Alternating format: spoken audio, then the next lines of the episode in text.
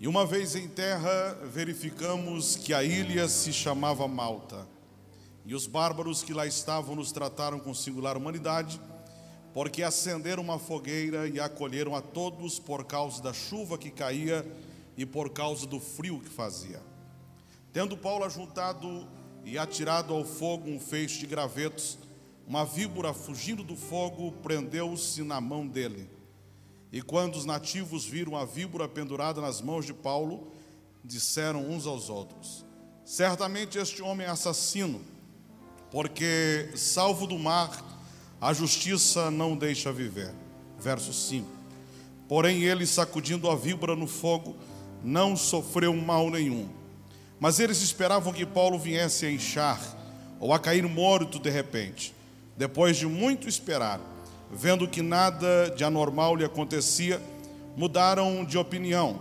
Então diziam: Paulo é um Deus.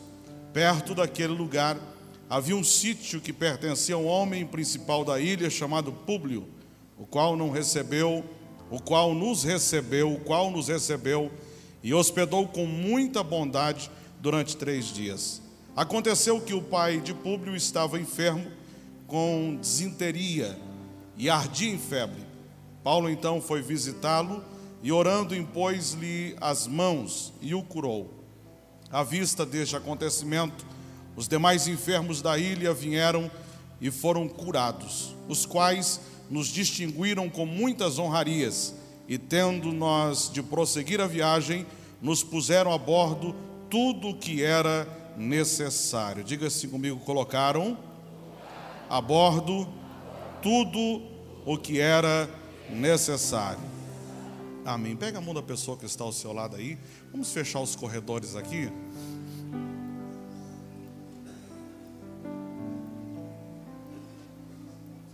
Amém. Pai, nós somos gratos nessa noite. Como família, nós estamos tão felizes, tão felizes, porque o Pai cuida de cada um dos seus filhos e o Senhor tem cuidado de nós. Nós te louvamos, ó Pai, porque este momento é tão memorável, essa noite é tão marcante. Nós já poderíamos ir para as nossas casas testemunhando que nós vimos neste lugar a glória do Senhor. Deus não precisava mais do que tudo aquilo que já aconteceu aqui. Cada uma pessoa que desceu as águas do batismo, de fato estavam provando para nós que o Senhor existe e que o Senhor nos ama. Sou grato ao Senhor pelos familiares que aqui estão, te louvamos por cada um deles.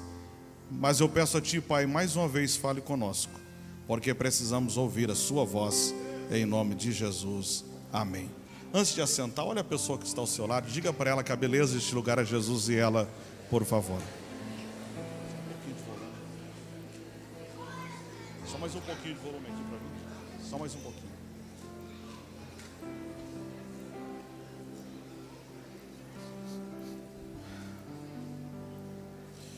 Eu não sei se se você gosta muito de assistir filmes, se você é ligado no cinema, mas há um tempo atrás foi lançado um filme que foi sucesso mundial de bilheteria. Bateu todos os recordes que até então existiam. Vendeu muito bilhete, muito ingresso, muita gente foi assistir. E tem uma frase do filme que eu quero citar aqui, eu espero que você conheça o filme. Vamos ver se você lembra. Eu creio que aqueles que têm a minha idade vão lembrar do filme. Tem uma frase que se destaca no filme, a frase é essa: E ele me salvou de todas as maneiras que alguém pode ser salvo. Porém, eu não tenho nenhuma fotografia dele. Ele existe apenas na minha memória. Alguém lembra dessa frase? Hã? Não. Olha aqui. E ele me salvou de todas as maneiras que alguém pode ser salvo. Mas eu não tenho nenhuma fotografia dele. Ele existe apenas na minha memória. Titanic. Essa é a frase de Rose, né? Ela, depois que encerra-se, antes de encerrar-se o filme de fato, ah, no documentário que é feito, ela diz isso: Ele me salvou, eu fui salva. De todas as maneiras que alguém pode ser salvo, eu fui salva, porém, eu não tenho nenhuma foto dele para eu lembrar. Ele apenas está na minha memória, mas o importante é que eu fui salvo. Interessante, lendo esse texto de Atos capítulo 28, eu pude é, entender nesse texto que assim como essa moça do filme, do Titanic, que foi salva de uma tragédia, o apóstolo Paulo também, ele foi salvo por Deus de um naufrágio, de uma tragédia. Interessante que quando nós lemos a história do apóstolo Paulo, esse texto de Atos 28, ele tem como contexto, um pano de fundo, Atos capítulo 21. Atos 28 de fato se inicia no capítulo 21, em especial no verso 27. Diz a Bíblia que o apóstolo Paulo foi a Jerusalém para levar ofertas, doações, alimentos. A Bíblia diz que Paulo tinha em mente ir a Jerusalém apenas para levar donativos para a igreja da Judéia. Jerusalém enfrentava a sua pior crise. Havia fome em Jerusalém. Paulo colocou no coração assentou no seu coração um projeto de passar por todas as igrejas da época, levantando doações, ofertas, donativos, com o intuito de levá-los ou levá-las a Jerusalém e matar a fome daquele povo. Porém, ele chega em Jerusalém, em vez de ele ser bem acolhido, diz o texto que ele é preso. Diga-se comigo, às vezes, mesmo fazendo bem, nós recebemos o mal como troca. Já aconteceu com você isso? Sim ou não? Seu coração está motivado em fazer o bem. Você diz: Eu vou ajudar tal pessoa, eu quero investir, eu quero abençoar, eu quero, eu, eu quero aliviar a dor dele. Porém, você vai receber como moeda de troca o mal. Em vez da pessoa retribuir com o bem, porque foi abençoada, vai retribuir com o mal. Diz o texto então que o apóstolo Paulo, injustamente, ele é preso. Estando preso, Atos capítulo 23, verso 11, faz parte do contexto. Diz o texto que Paulo estava preso, preso em uma fortaleza chamada Antônia, preso nessa fortaleza, uma cela fria. O apóstolo Paulo sabia que ele não sairia daquele lugar se Deus não intervisse. Ele não sairia vivo daquele lugar.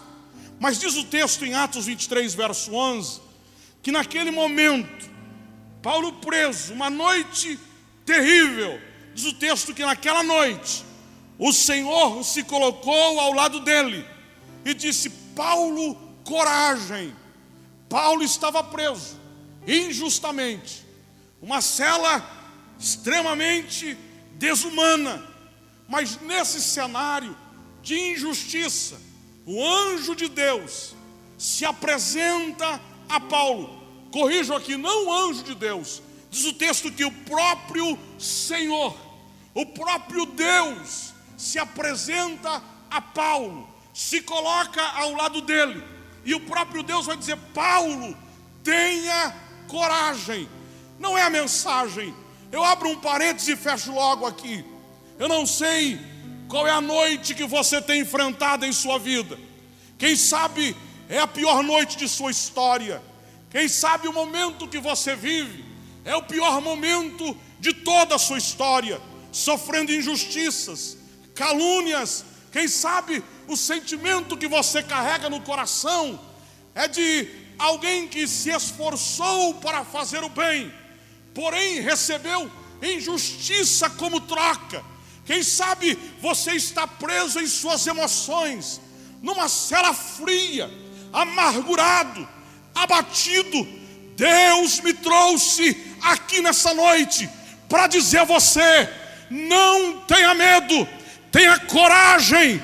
A mesma cela que foi aberta para te aprisionar, amanhã será aberta para te colocar em liberdade.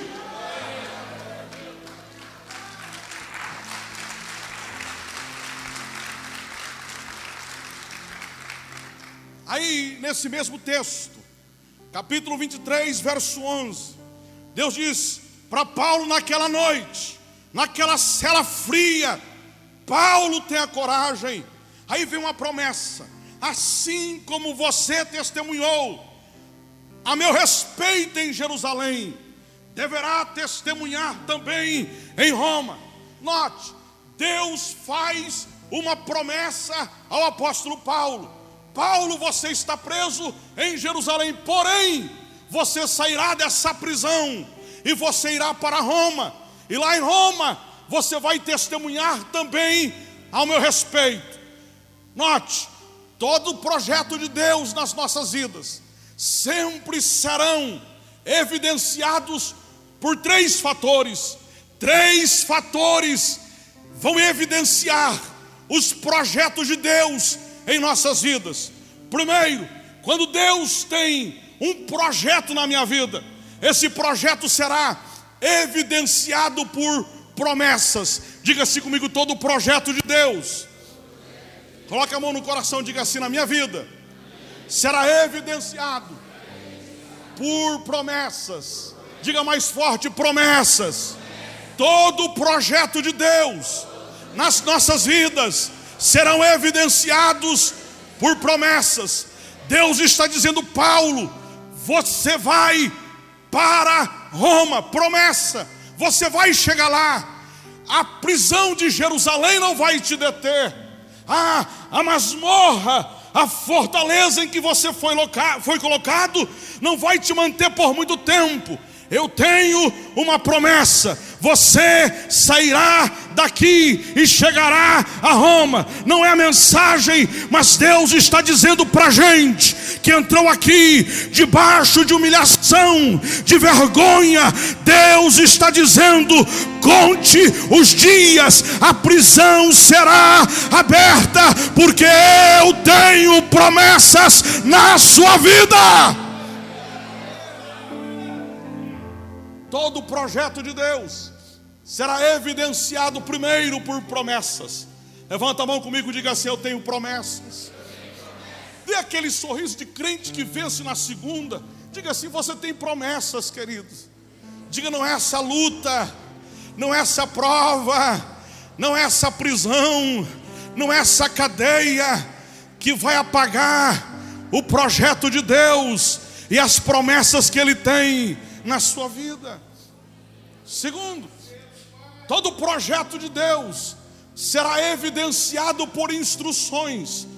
O Deus que faz a promessa nos instrui como nós andaremos, como nós viveremos, para que esta promessa se cumpre. Eu vou repetir isso aqui. O Deus que faz a promessa vai nos instruir a maneira pela qual a forma, o método, a estratégia, a maneira que eu me comporto, que eu ando, para que essa promessa se cumpra na minha vida. Levanta a mão e diga assim: Deus, nessa noite, me trouxe aqui para dizer que Ele vai me instruir para que a promessa dele seja concretizada na minha vida. Terceiro, todo projeto de Deus na nossa vida, primeiro vai ser evidenciado por promessas, segundo por instruções, terceiro por crises. Coloca a mão no coração e diga assim: todo mundo que tem promessas.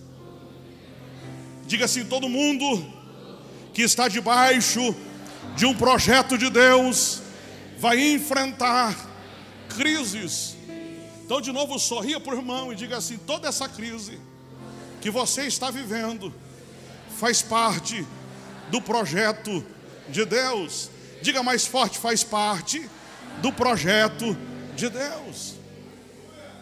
Tem alguém comigo aí? Diga amém.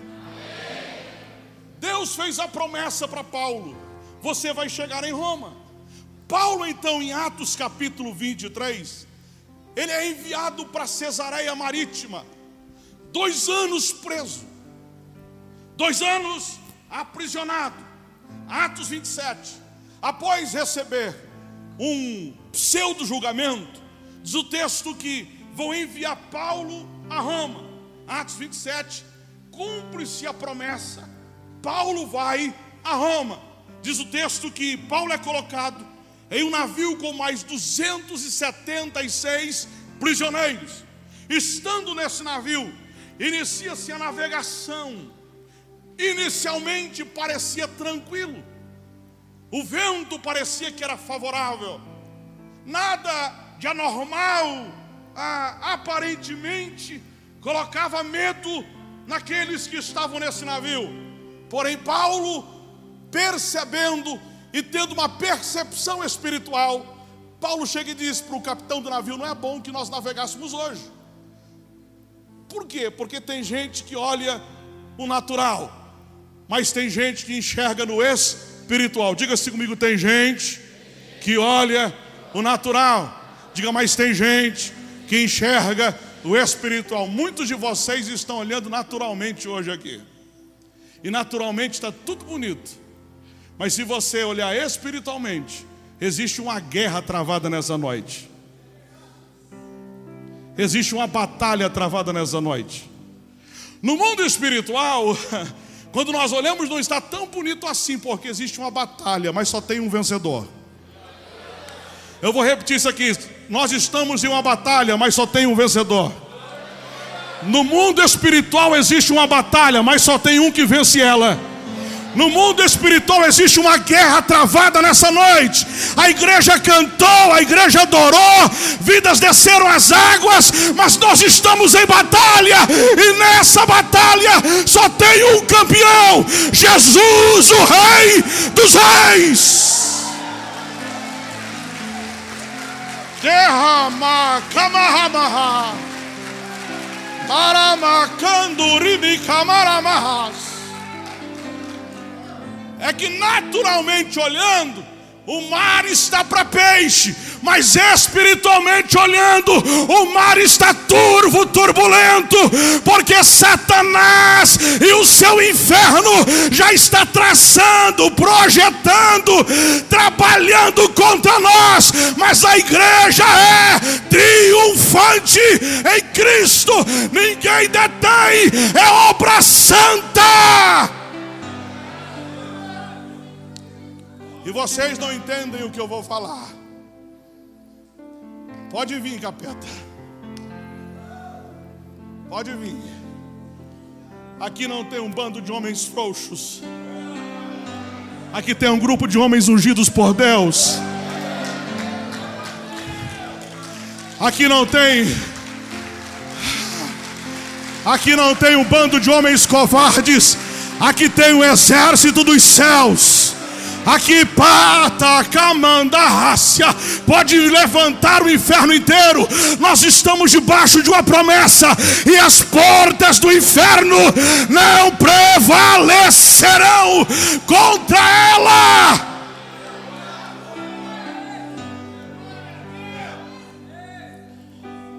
Paulo olhou e disse: aparentemente, o mar está para peixe. O capitão olhou e disse: O mar está para peixe. Paulo olha e diz assim: Tem problema vindo aí. Seria bom não colocarmos o navio, não navegarmos, melhor dizendo, seria bom não navegarmos. Mas se vocês insistem, então vamos. Começa a navegação.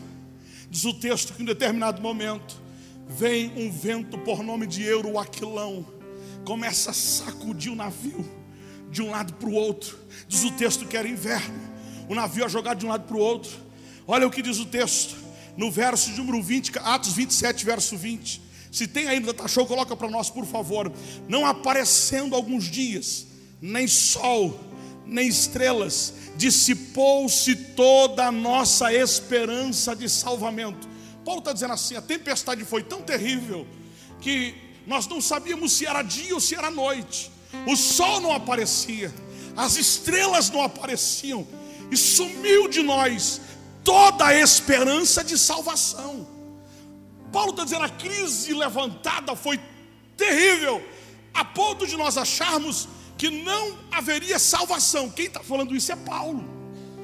Paulo, o apóstolo de Cristo, o homem da fé. Paulo está dizendo assim: com toda a minha fé, diante daquela crise, dessa tempestade, eu achei que eu não sairia dessa. Diga-se comigo: existem momentos que nós achamos que nós não sairemos da crise. Olha para a pessoa e diga para ela se existem tempestades que Deus permite você entrar, que aparentemente você não sairá vivo. Tem gente aqui nessa noite está dizendo assim: Eu não saio vivo dessa. Mas eu vim aqui dizer para você e para o Satanás ouvir: Você será sobrevivente. Só lá atrás que ouviu, você será sobrevivente. O diabo está soprando nos seus ouvidos. Eu criei a tempestade, eu vou te matar. Deus me trouxe aqui nessa noite para dizer a você: você será sobrevivente. Você entrou e vai sair dessa tempestade com vida. Diz o texto que o navio foi sacudido, perdeu tudo. A embarcação foi destruída. Toda a bagagem do navio, a carga, foi perdida. O navio foi, perdoa a expressão, destroçado. Mas diz o texto, Atos 28, que perdeu-se o navio, mas 276 pessoas, mais Paulo, sobreviveram àquela tempestade. Levanta a mão comigo, diga em alto e bom som, diga assim: Eu sou um sobrevivente. Diga mais forte: Eu sou um sobrevivente. Diga: não será uma tempestade levantada por Satanás que irá paralisar a minha vida. Diga: eu sou um sobrevivente. Então chacoalhe o irmão aí até ele acreditar nessa verdade. Diga se você é sobrevivente. Diga: você é sobrevivente. E olhando para esse texto de Atos 28, diz no texto que Paulo chega vivo numa ilha por nome de Malta. Ele está vivo nessa ilha. Ele sobreviveu à tempestade. Ah, quem me assiste, quem me ouve nessa noite, não imagina que vai sobreviver essa crise. Você está dentro dela e assim como Paulo, você está dizendo não há salvação. Mas Deus está dizendo para você nessa noite, você vai sobreviver você vai sobreviver. Paulo sobreviveu, Paulo foi sobrevivente. Por quais razões? Primeiro, porque ainda que Deus permita fases tempestivas em nossas vidas, quem tem promessa sempre será preservado. Levanta a mão comigo e diga assim ainda que Deus permita fases tempestivas. Bata o pé no chão e diga assim: quem tem promessa será preservado. Diga: será preservado, será preservado, será preservado. Ei, Deus me trouxe aqui nessa noite para dizer a você: se você tem promessa, a tempestade pode ser a maior que se levantou na sua vida, você será preservado. Olha o que diz o texto.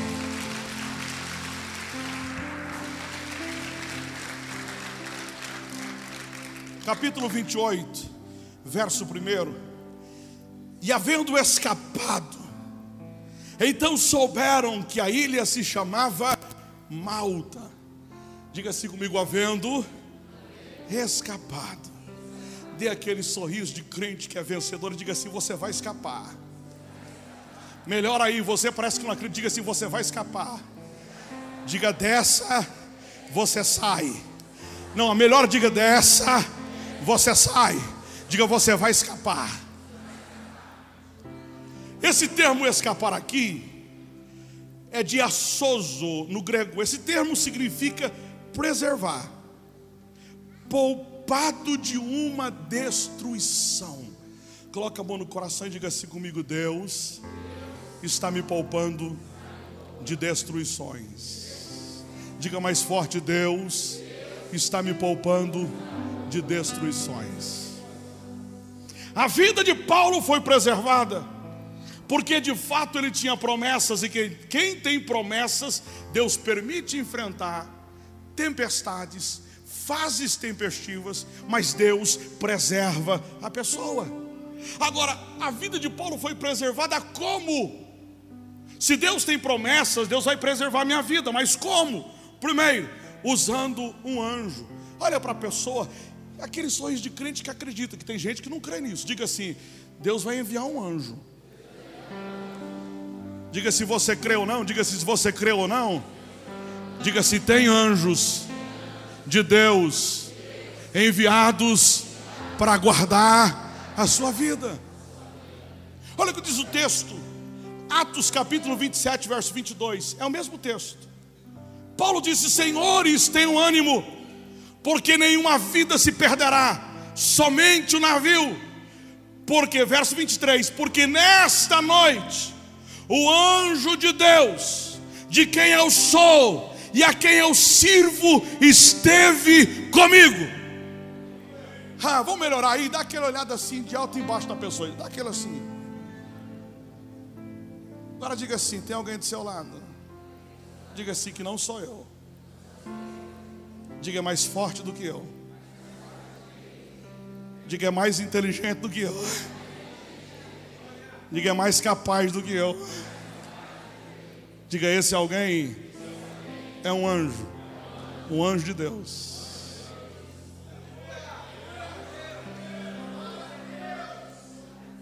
Para que a promessa de Deus seja cumprida em nossas vidas, Deus libera o exército dos céus para lutar em nosso favor. Eu vou repetir isso aqui, para que as promessas de Deus sejam cumpridas em nossas vidas.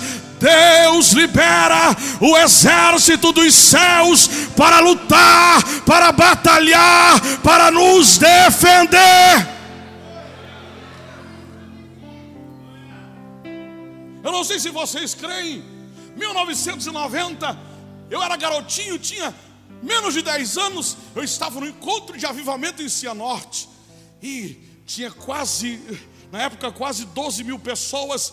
E nesse encontro, uma irmã pediu a oportunidade e foi testemunhar. Ela disse assim: Eu fui casada com um homem que serviu por muito tempo o exército brasileiro lá no Rio de Janeiro, mas meu marido faleceu e quando foi para eu receber ah, os direitos que eu tinha, quando foi para eu receber para assinar os papéis da aposentadoria, ah, o o superior a ele não quis assinar o papel, porque disse que o meu marido era crente, era um crente muito chato, que via falando de Jesus lá no quartel, e ele não gostava muito. Ele disse: Quando eu sentir no coração, eu assino.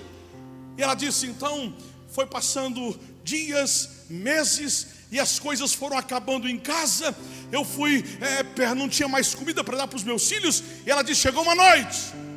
Em que eu disse para Deus: Deus, eu não suporto mais viver de doação dos outros. Eu tenho direito.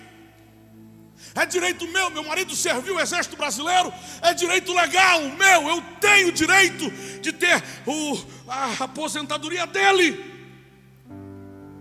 Seguro, eu tenho direito.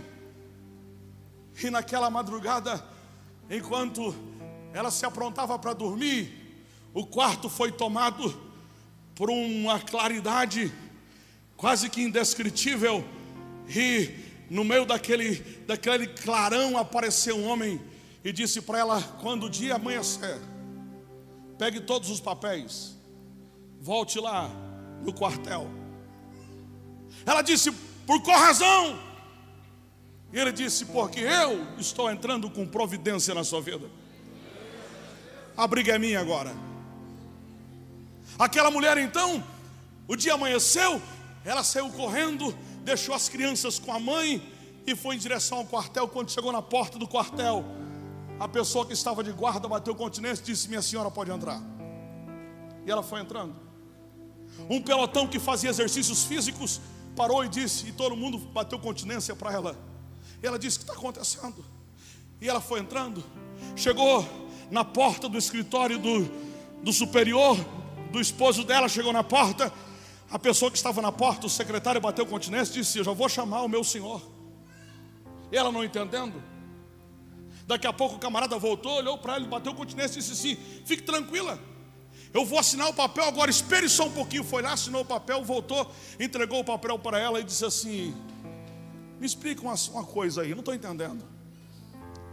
Enquanto eu, quando você chegou aqui, eu bati continência porque do seu lado tinha um homem grande, fardado, com o peito, o peitoral cheio de estrelas, um homem diferente.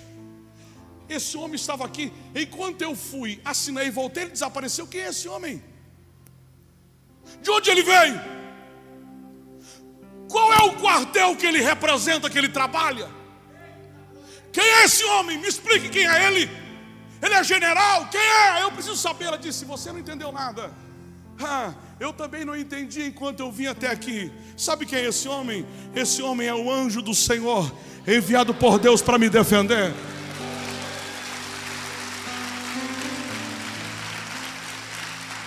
Eu não sei se você crê.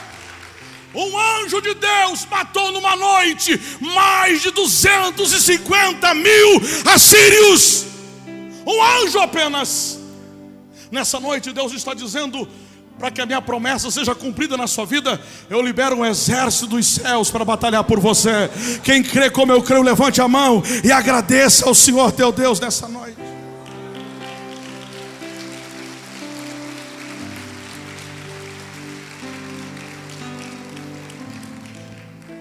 Paulo sobreviveu porque tinha promessas.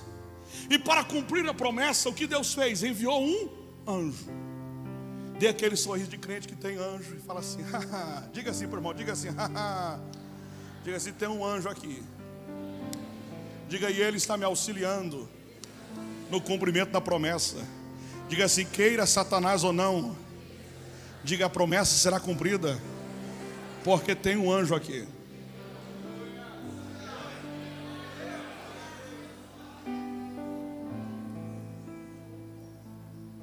Sobreviveu porque tinha promessas, e para o cumprimento da promessa, Deus enviou um anjo. Para o cumprimento da promessa, Deus usou o que restou do barco para que Paulo fosse salvo. Levanta a mão comigo, diga assim, diga assim comigo, Deus. Vai, usar. diga mais forte, vai usar. o que restou, diga para que eu seja salvo. Se você pegar o final do 27, você vê que eles se salvaram nos destroços do navio. Eles se salvaram de que forma? Nos destroços do navio. O que restou do navio foi o suficiente para que a vida fosse preservada. Então levanta a mão comigo e diga assim: muita coisa eu perdi. Diga assim, mas o que restou? Diga mais forte: o que restou? É o que Deus vai usar para preservar a minha vida. Diga eu vou sobreviver, porque restou alguma coisa na minha vida.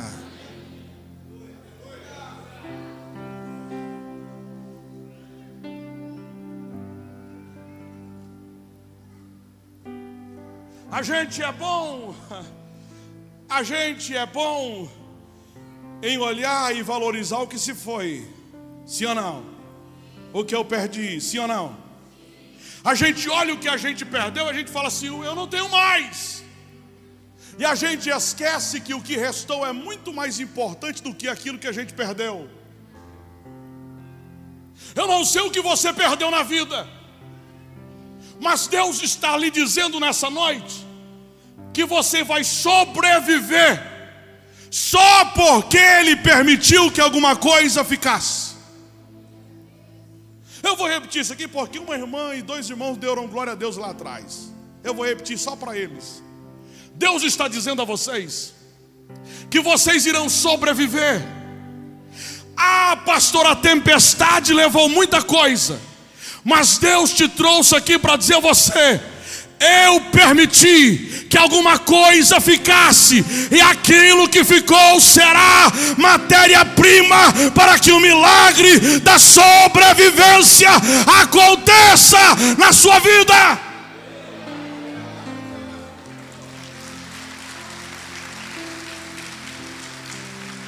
Perdi o navio, mas sobrou uma tábua.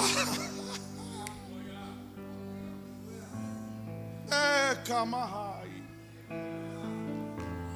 Perdi o navio, mas sobrou uma almofada que era do banco que o capitão sentava. Perdi o navio, ah, sobrou um caibro.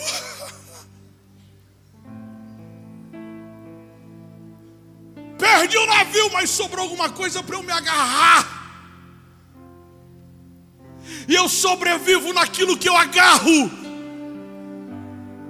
perdi, mas sobrou. E Deus está dizendo: se sobrou, agradeça pelo que sobrou, porque o que sobrou é a sua salvação. Ah, eu vim nessa noite de domingo aqui, pastor, para reclamar daquilo que eu perdi. Deus está dizendo: olhe para aquilo que sobrou, porque eu vou trabalhar não com aquilo que foi, eu vou trabalhar com aquilo que ficou na sua vida. Quer prova disso? Quer prova? Vamos provar na Bíblia? Ah, Israel estava em crise havia fome em todo Israel. Deus disse a Eliseu, a Elias: desce a Serepta, vai lá, eu ordenei uma mulher para que cuide de você, para que te alimente. Ele desce, ele chega e fala com a mulher: faz um bolo para mim, traga uma vasilha com água para eu tomar. Ela disse: Ah, meu senhor, a terra está seca estamos passando necessidade. A crise bateu na porta da minha casa e sobrou só um pouquinho de farinha na panela e sobrou só um pouquinho de azeite na botija.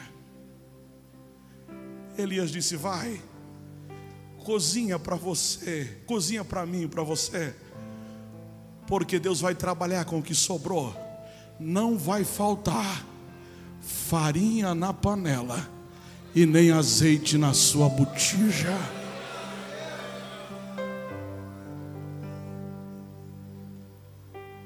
Ah, me prove mais, pastor. Provo. Levanta a mão comigo e diga assim: a partir de hoje, eu tenho que agradecer pelo que sobrou. Quer prova? Provo. Eliseu a mulher chega para Eliseu e diz assim: Ei, o meu marido, teu servo, morreu, deixou uma dívida para eu pagar. Agora os credores estão vindo aqui e querem levar os meus filhos. Eliseu disse: O que você tem em casa? Ela diz: Restou, sobrou um pouquinho de azeite na botija. Ah, sobrou. Pegue vasilhas emprestadas. Entra no seu na sua casa, junto com seus filhos, feche as portas e vai descendo azeite nas botijas, nas vasilhas emprestadas, e você vai sobreviver. Vai pagar as suas contas e vai sobreviver do que resta Quer prova? Jó perde tudo, perde bens, perde tudo, perde tudo. A única coisa que Jó não perde é a esposa. Diga assim comigo, diga assim, alto e bom som, diga assim, cheia de defeitos, diga, mas ficou. Então olha para a pessoa e fala assim: valorize até os defeitos de quem fica. Diga assim: quem fica é mais importante do que quem vai embora.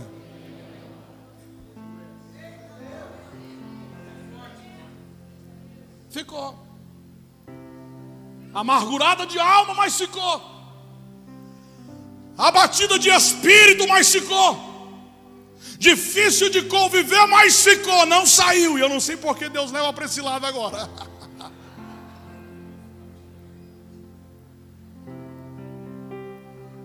Gente que jurava lealdade foi, mas ele ficou. Cheio de defeitos, mas ficou. Aí vem Jó capítulo 42. Deus devolve tudo para Jó em dobro. Mas Deus dá dez filhos para Jó. Eu pergunto para você: quem deu os filhos? Quem? A esposa que sobrou. Diga assim comigo: Deus trabalha com o que sobra. Então, olha para a pessoa e fala assim: meu irmão, se só eu sobrar na sua vida, diga assim: não é orgulho, não. Diga assim: é verdade profética. Diga valorize mais. Diga porque eu serei. Diga mais forte, diga assim: eu serei a sua salvação.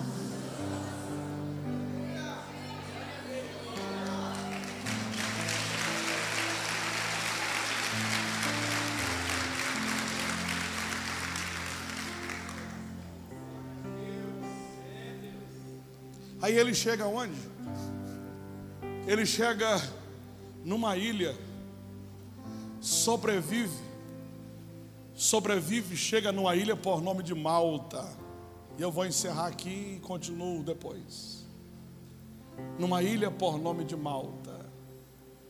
Diga assim comigo: nós sobrevivemos. Diga porque a vida é feita de fases. Diga assim: tem vezes que é só tempestade. Diga assim: quando é só tempestade, a gente se entristece, se angustia. Diga assim: mas a vida é feita de fases. Diga assim: às vezes é só tempestade. Diga assim: mas é uma fase. Diga assim: fases são ciclos que se encerram. Então olha, olha por irmão e fique em pé com ele, fique em pé.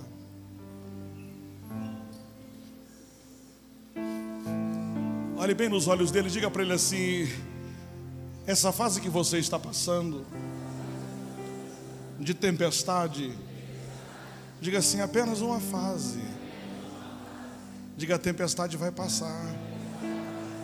Diga assim, quando passar essa fase de tempestade, diga Deus vai mudar você de nível, de nível, de nível, mudou de fase mudou de nível, mudou de fase, mudou de nível, fase de tempestade.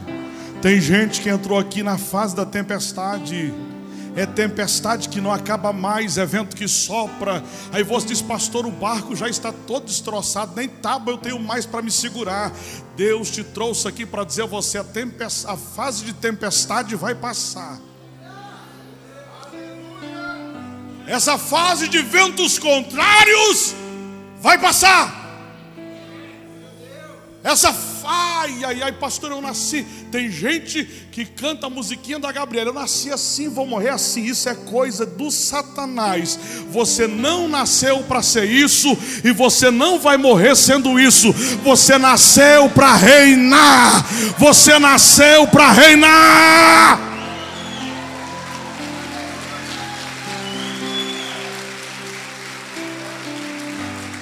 Olha aqui. Olha aqui. E, e, e, eu vou falar, eu vou falar, eu vou falar. E a gente que é muito cheio da razão, a gente que vive mais no mundo da razão, a gente tem o costume de achar que a vida vai ser do jeito que a gente acha que vai, vai ser. Você imagina pela sua razão, pela sua capacidade de raciocinar, você fala assim: Eu sei onde vai acabar isso. É assim mesmo, eu aceito e vai ser só isso na minha vida. Aí você que é cheio da razão, você acaba sendo um pessimista. E de vez em quando eu sou assim. E é meu pecado. Ainda bem que eu tenho o Cláudio do meu lado. Eu disse para o Marcos essa semana, ainda bem que eu tenho o Cláudio. Ela fala assim: para com isso. Cadê sua fé? Vai passar. O choro dura uma noite. Mas a alegria vem pelo romper da manhã, vai passar. Às vezes eu chego em casa e digo assim: eu me entrego. Eu me entrego, eu me entrego. Eu digo: você não sabe, amor, para. E a gente dá razão, para. Você é muita emoção. Eu falei para ela hoje. Dentro do carro, disse assim: você tem fé demais. Ai, ai, ai. Ela disse: a gente tem que crer, né? A gente quer muita razão, você começa a raciocinar e dizer: Eu sei onde vai acabar isso, vai acabar dessa forma, desse jeito. Mas Deus te trouxe aqui para dizer: Você não vai acabar do jeito que você pensa. Não vai terminar dessa forma. Do jeito que você imaginou. Ah, pastor, eu fiz os cálculos, eu somei, e a razão me disse assim: Deus está lhe dizendo, eu não te chamei para caminhar. Por vista, eu te chamei para andar. Por fé. É, Mahamanaramakanda. Amaragahas, Maravassou, que me rai. Quem vê o barco balançando de um lado para de lá para cá, de cá para lá, de um lado para o outro, de um lado para o outro, está dizendo assim: vai afundar, e quando afundar, vai matar. Mas Deus está dizendo: mata não, mata não, porque eu tenho promessas. está com você está dizendo, vai afundar. Aí de vez em quando, ah, o capeta te visita, dizendo que é a sua razão. Aí você fala assim: vou ouvir a voz da razão. Diga assim comigo de vez em quando. Não, não, melhora isso. Diga assim de vez em quando. A voz da razão é a voz do Satanás, é a voz do capeta. Diga a voz que eu ouço Amandácia. Diga é a voz da fé. É a voz da fé, é a voz da fé, é a voz da fé, é a voz da fé, não é a voz da razão, é a voz da fé, é aquilo que ele diz através da palavra, é aquilo que eu creio.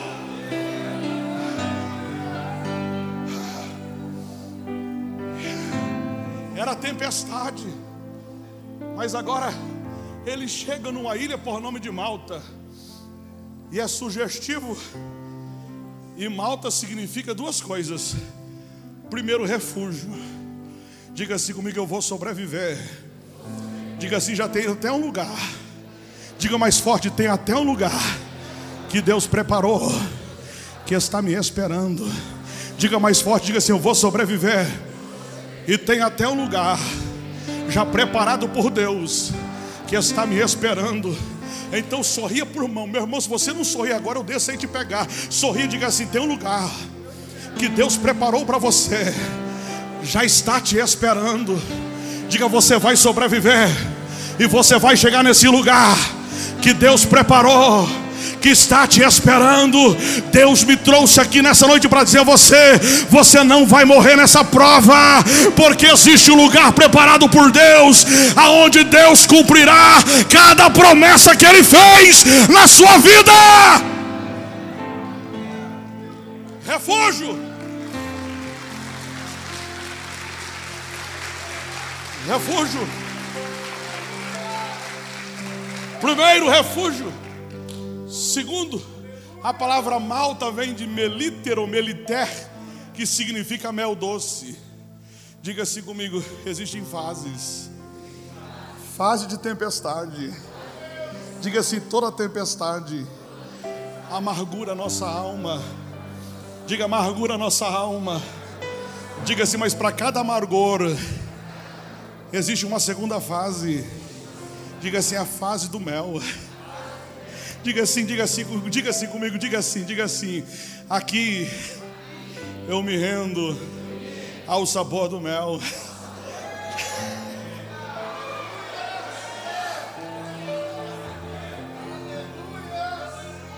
Tu gosta de Damares? Dera eu gosto. Da canção, não, mas aqui eu me rendo. Se a vida é feita de fases, então tem que cantar, pelo menos o começo. O agir de Deus é lindo. Na vida de quem é fiel, no começo tem. Mas o fim tem o quê? Tem o quê? Tem o quê? Tem o quê? Se a vida é feita de fases, no fim tem que ter sabor de mel. Pastor, e se não for na terra, vai ser no céu. Mas o final da minha vida, da minha história, o meu destino não é uma vida de amargura. O meu destino é um lugar de mel e de delícias.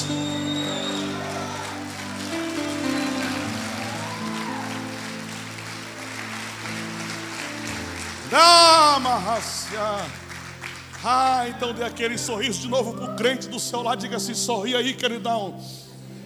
Diga assim: a amargura veio, achou que ia fixar residência na sua alma. Diga assim: mas ela está com os dias contados. Diga, Deus tem mel para essa amargura. Quem crê, levanta a mão e faça barulho de glória a Deus e aleluia.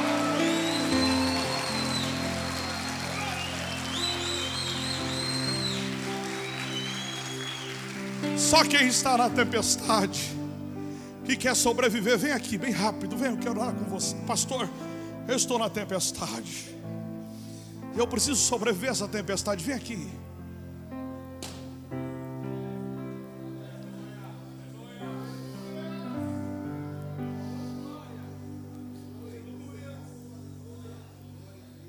Pode vir.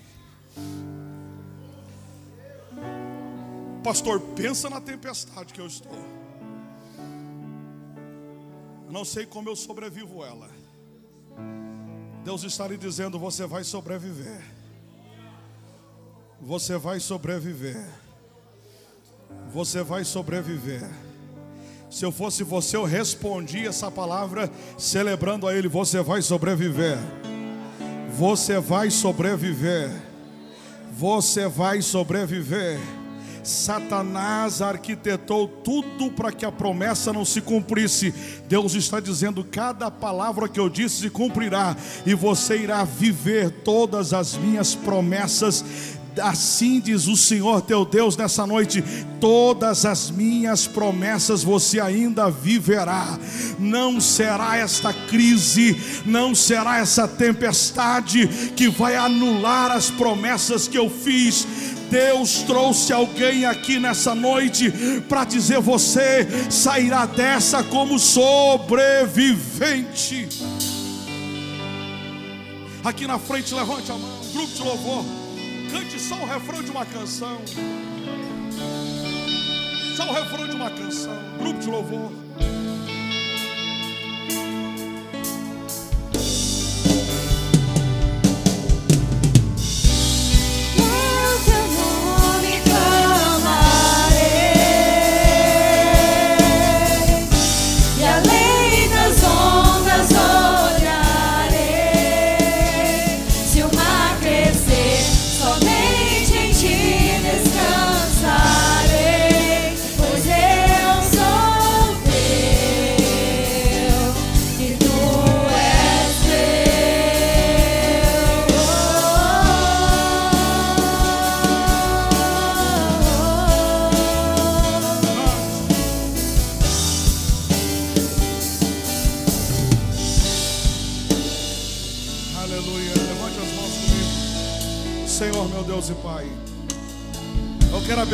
Essas vidas que estão aqui à frente. São pessoas que estão enfrentando as tempestades da vida. Tempestades criadas pelo sistema, tempestades criadas pelo diabo. Ó Deus, o diabo tem lutado para que, essas, para que essas pessoas não vivam as suas promessas. Mas nessa noite nós anulamos o poder da tempestade no seu nome. E nós declaramos essas pessoas livres e abençoadas. Nós declaramos o final dessa fase de tempestade. Nós declaramos o final. Esse ciclo se fecha hoje, Pai. E essa pessoa viverá um novo ciclo na vida dela um ciclo diferente. Ah, Deus, o ciclo da amargura se encerra hoje, Pai. O ciclo de dor se encerra hoje. O ciclo de ventos contrários se encerra hoje. E essa pessoa viverá um novo tempo. Um tempo abençoado. Um tempo de vitória nós anulamos nessa noite o poder do diabo e nós declaramos sobre essa pessoa, ó Deus, todas as promessas cumpridas e realizadas para a glória do seu nome. Com sua mão levantada, diga assim comigo: Satanás, escute, eu vou sobreviver. Diga mais forte: eu vou sobreviver. Diga assim: vento ouça minha voz, eu vou sobreviver. Diga crise, ouça minha voz, eu vou sobreviver. Aplauda o Senhor, meu Deus, bem forte.